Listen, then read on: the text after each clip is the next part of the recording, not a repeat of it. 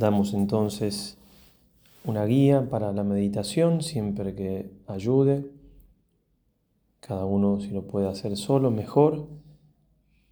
Pero al principio a veces meditar media hora puede costar un poco. Por eso con esto tratamos de dar una mano para, para hacerlo. En el nombre del Padre, del Hijo y del Espíritu Santo. Amén. Nos ponemos en la presencia de Dios, como bien enseña San Ignacio, como bien nos decía el Padre Gabriel. Podemos estar ante el Santísimo Sacramento, como tengo la gracia de estar yo ahora. Podemos estar en la habitación donde dice el Evangelio que ahí el Padre ve en lo secreto. Nunca estamos solos si queremos estar con Él, porque Él está en todas partes. Y si estamos en gracia de Dios, está de una manera particularísima en nosotros. Por eso hacemos un esfuerzo para, para darnos cuenta que estamos ante Dios. Un Dios que nos ama, un Dios que es Padre, un Dios que nos ha creado por amor y para amar.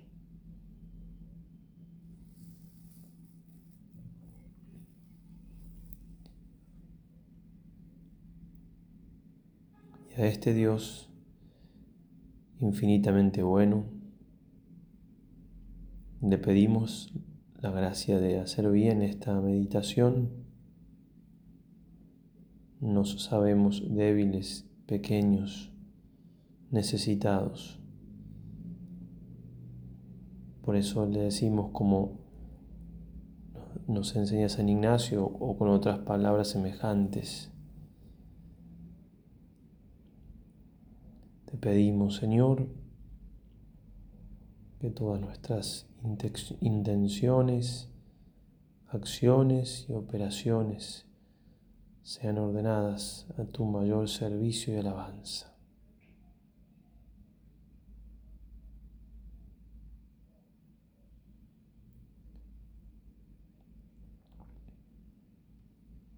También pedimos el auxilio la protección, la guía de nuestra Madre del Cielo, la Santísima Virgen María.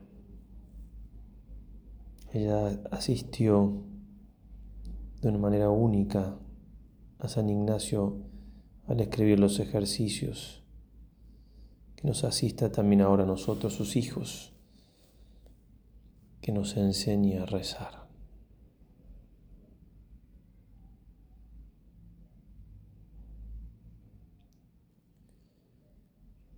Que nos enseña a meditar como ella lo hacía, que guardaba todas las cosas que iba viendo del Señor, de su Hijo, y las meditaba en su corazón.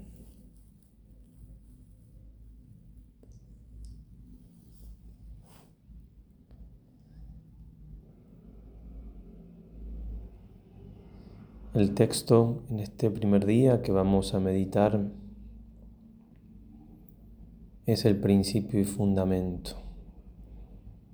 La primera parte, lo recordamos, el hombre es creado para alabar, hacer reverencia y servir a Dios nuestro Señor y de esta manera salvar su alma.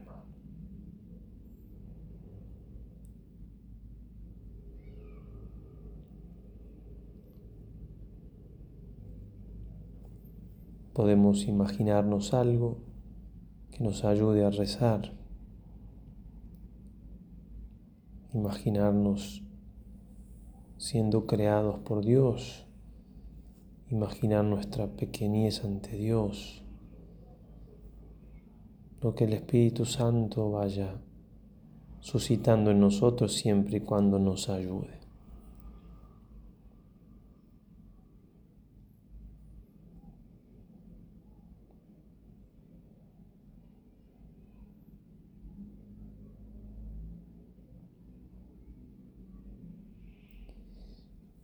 Y le vamos a pedir la gracia propia de esta meditación lo hacemos con San Alberto Hurtado. San Ignacio trae un texto que lo iban meditando antes de los ejercicios, cuando empezaban ya lo tenían ya meditado, ya hecho propio. Por eso ahora que lo usamos dentro de ejercicios, lo transformamos en meditación y ponemos nosotros la súplica. Con San Alberto Hurtado decíamos, pedimos la gracia al Señor de entender la fuerza de estas verdades. Pidamos con confianza, pidamos sabiendo que lo estamos haciendo a un Dios infinitamente bueno, a un Dios que es Padre. Pedid y se os dará, buscad y hallaréis, golpead y se os abrirá. Señor, dame la gracia de entender la fuerza de estas verdades. Solo no puedo mi inteligencia no alcanza, mi amor propio no me lo permite, mi voluntad muchas veces se deja arrastrar por los placeres o por el enojo o por el resentimiento. Necesito tu luz y tu fuerza para entender y vivir estas verdades.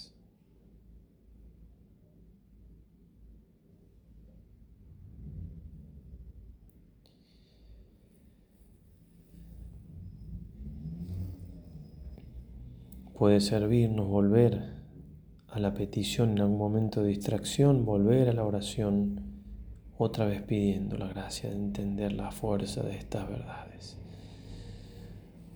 Como el cieguito de nacimiento, Señor, que vea, que vea. Queremos ver con los ojos interiores.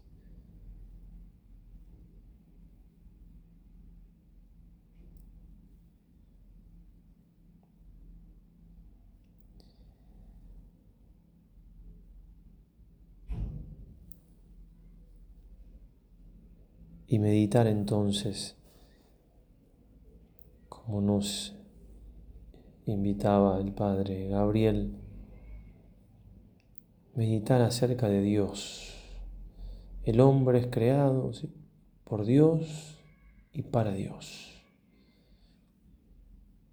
Pero ¿quién es Dios?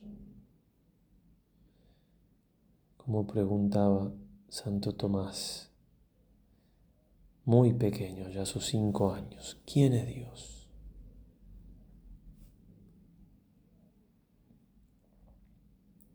También nosotros, ya no pequeños, con muchas, muchas lecturas espirituales, muchas horas de oración, mucho trato con el Señor, con mucho respeto y humildad podemos preguntarle, Señor, ¿quién eres?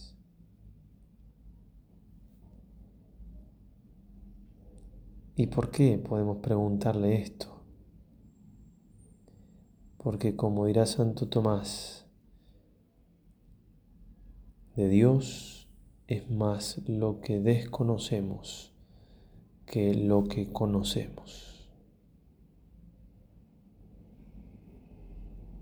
Por eso siempre se puede conocerlo más, muchísimo más infinitamente más.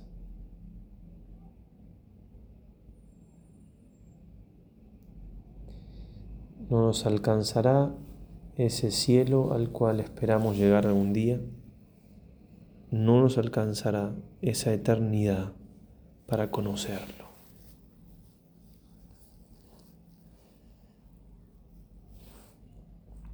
La misma pregunta podemos hacerle a Jesús, nuestro Señor. Señor, ¿quién eres?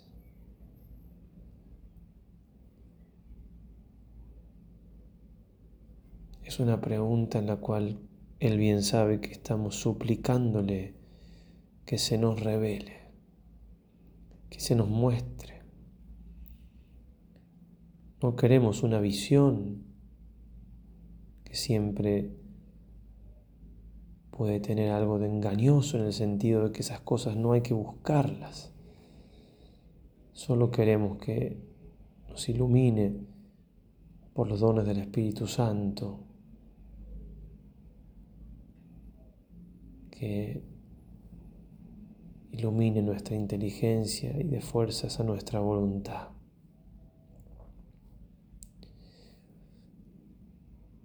Que tengamos a la medida nuestra una pequeña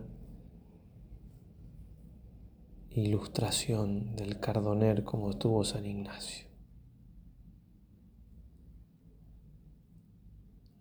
No lo merecemos, sobre todo por nuestros pecados.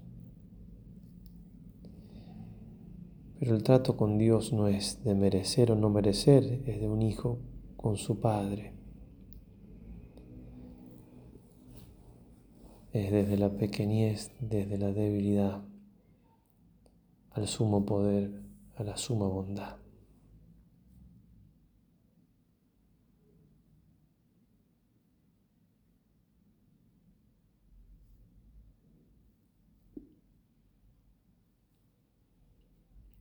Quizás lo primero sea convencernos y meditar un poco sobre el hecho de que la idea que tengo de Dios es muy pobre.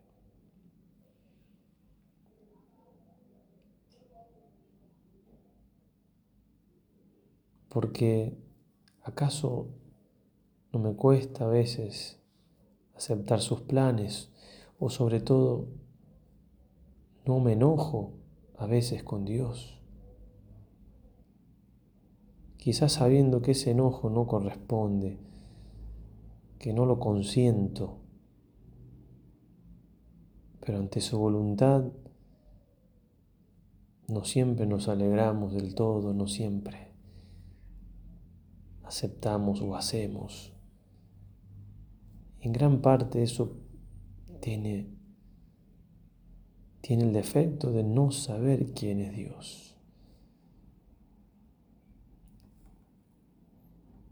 Porque justamente de saber quién es, brotará movidos por la misma gracia un amor cada vez más grande. Y ante una persona que uno ama muchísimo, no hay posibilidad de un enojo, de,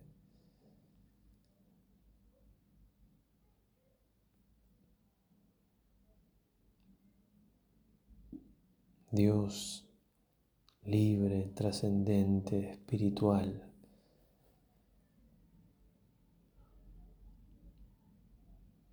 totalmente distinto a la criatura en cuanto que no se mezcla con ella, pero a su vez presente en su creación por esencia, por potencia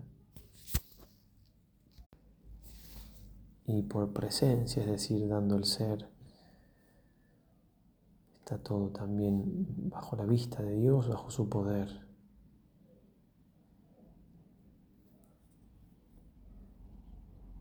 Pedirle al Señor entonces y meditar sobre esto. ¿Quién es Dios para mí?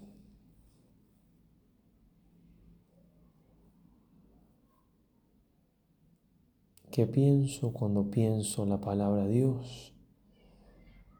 A quien amo cuando digo que amo a Dios.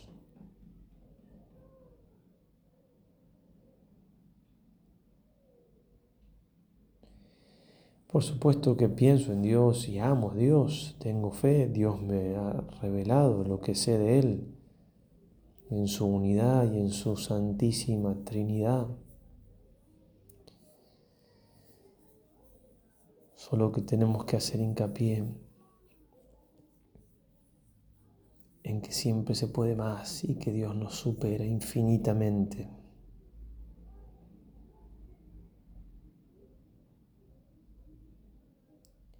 Pensemos acaso que cuando tenemos que rezar muchas veces tenemos que hacer un esfuerzo, nos mortifica. Quizás nos gustaría usar el tiempo para otra cosa. Se entiende entonces que no sabemos bien quién es Dios.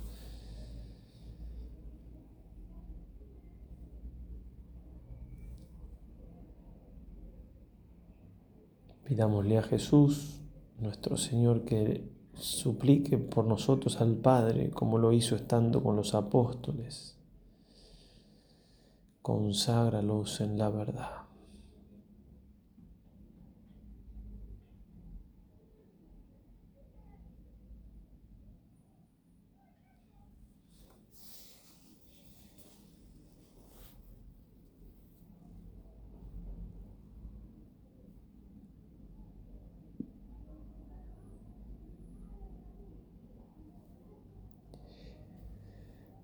El hombre capaz de Dios, va a decir Santo Tomás, es capax Dei. Él es nuestro fin y con Él podemos unirnos. Pero esa unión se da por medio de la inteligencia y de la voluntad, con un trato personal, porque Dios es persona, es decir, inteligencia y voluntad posee de manera perfectísima. Dios es alguien que me ama y que me invita en ese amor que me tiene a amarlo también. Y ese es el sentido de nuestra vida. San Agustín dirá, nos has creado, Señor, para ti, y nuestro corazón permanece inquieto hasta que descanse en ti.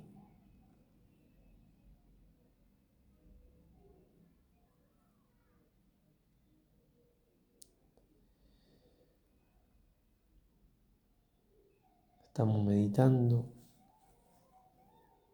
la verdad más importante que necesita saber un hombre en la tierra. Lo único que da verdadero sentido a nuestra vida. Aquello que responde a la pregunta más acuciante. ¿Para qué existo? ¿Para qué estoy aquí? ¿De dónde vengo y a dónde voy?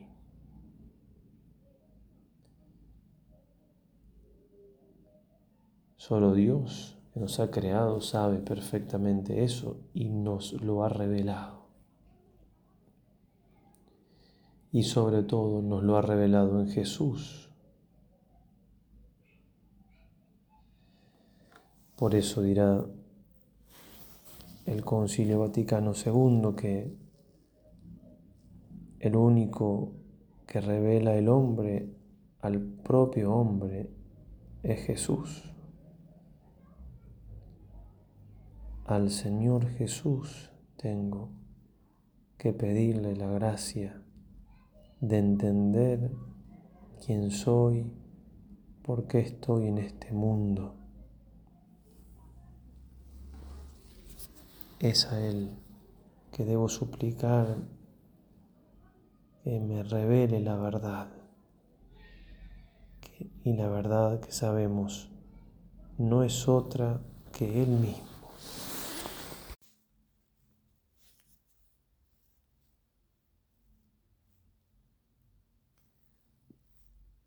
Conocer a Dios, entender cada vez más quién es Dios, entender a lo que estamos llamados, cuán profundo todo esto. Y aunque quizás lo sepamos de manera teórica o, de manera existencial, siempre se puede profundizar más y más.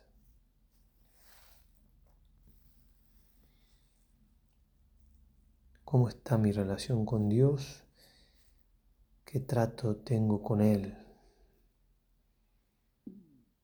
cuánto lo conozco y lo amo, cuánto confío en Él, cuánto me entrego a Él. Tengo realmente presente que fui creado, soy creado a cada instante para Él, por Él y para Él.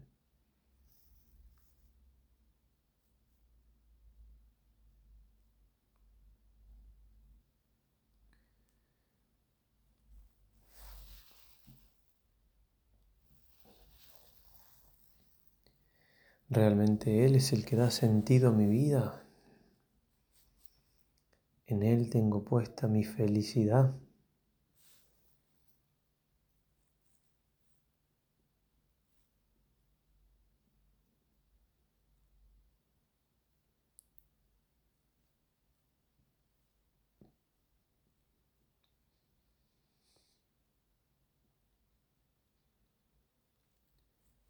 Porque gran error es buscar la felicidad allí donde no está. Y nuestra felicidad está en Dios, porque para Dios hemos sido creados. Nada más hermoso, más perfecto, más planificante que Dios mismo. Nos has creado, Señor, para ti.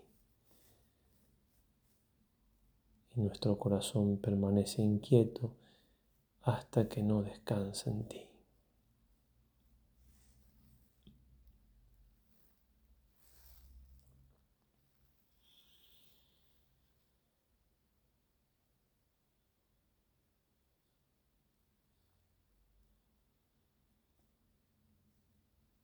creados para Dios y también para salvar nuestra alma, es decir, para estar con Dios por toda la eternidad.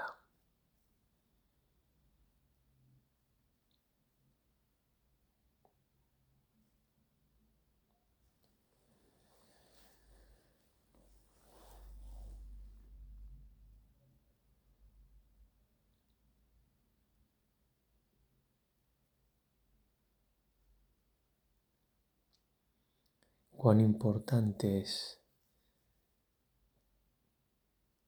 considerar profundamente si estamos tomando en serio que tenemos un alma espiritual eterna. Si realmente le damos más importancia a nuestra alma que a nuestro cuerpo. Dirá el Señor de qué le sirve al hombre ganar el mundo entero, entero si pierde su alma. Como decía Fray Luis de los Reyes, yo para qué nací, para salvarme. Que tengo que morir es infalible. Dejar de ver a Dios y condenarme triste cosa será, pero posible. Posible y río y duermo y quiero holgarme. Posible y tengo amor a lo visible. ¿Qué hago? ¿En qué me ocupo? ¿En qué me encanto? Loco debo ser si no soy santo.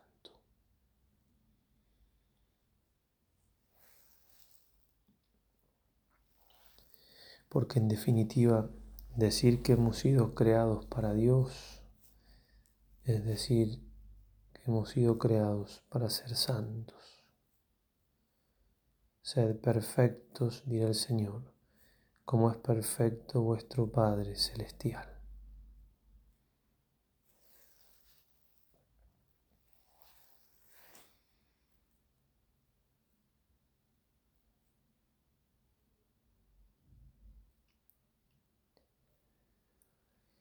En estos últimos minutos entonces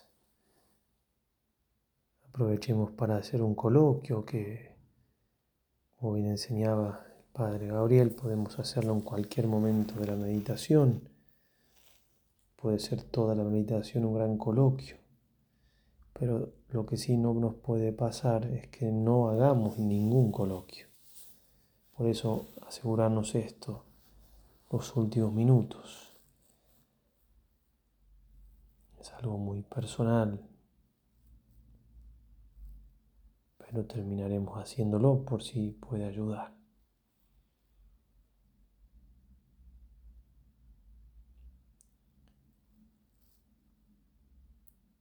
Cada uno ve si lo hace con Dios, en cuanto tal, con Dios Padre, Dios Hijo, Dios Espíritu Santo, con María Santísima.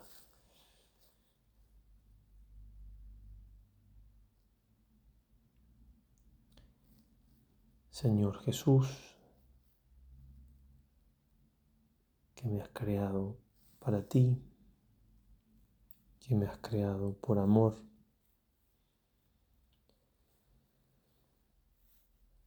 Que ante mi pecado y el pecado de la humanidad no has mirado a otro lado, sino que te has hecho hombre y has muerto por mí en la cruz.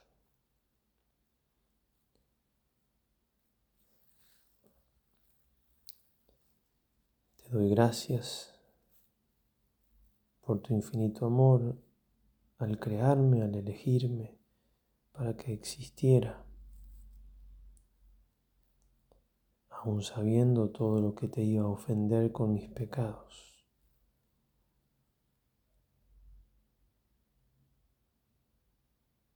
Te doy gracias por haber muerto por mí en la cruz justamente para limpiarme y purificarme de esos pecados. Perdón, Señor, por mis ofensas. Perdón, Señor, por no haber vivido según la intención para la cual me has creado pensando que puedo tener mejores planes para mí que los tuyos, cayendo en definitiva en la tentación del paraíso, seréis como dioses.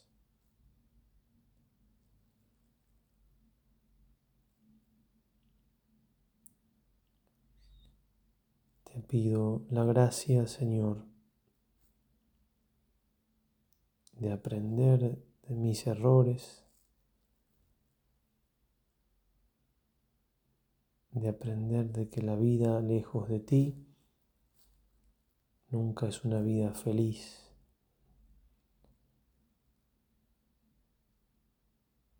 De sentir el dolor de tu corazón por nuestros pecados, por mis pecados. Y decidirme así con tu gracia, con tu luz, con tu fuerza, a buscar cada día más con mayor empeño el fin para el que he sido creado, es decir, buscarte cada vez más a ti. el único que merece ser servido, el único camino para ir al Padre, el único Salvador, pues se nos ha dado otro nombre, Señor, por el cual podamos ser salvos que el tuyo.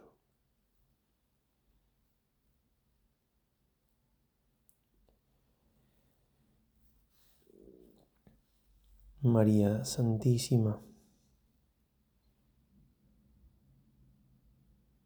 Madre mía, muy querida, pero no lo suficiente, no lo que te mereces.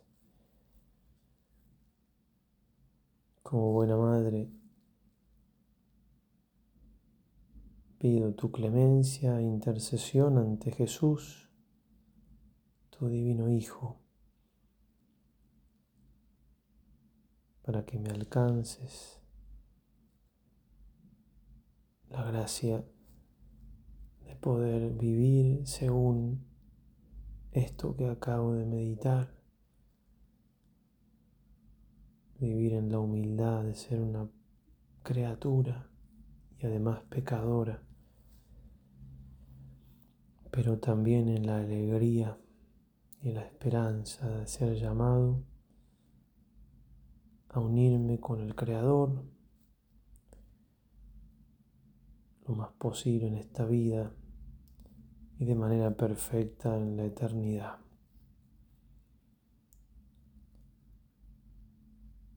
Dios te salve María, llena eres de gracia, el Señor es contigo. Bendita tú eres entre todas las mujeres y bendito es el fruto de tu vientre Jesús. Santa María, Madre de Dios, ruega por nosotros pecadores, ahora y en la hora de nuestra muerte. Amén. San Ignacio de Loyola, ruega por nosotros. En el nombre del Padre, y del Hijo, y del Espíritu Santo.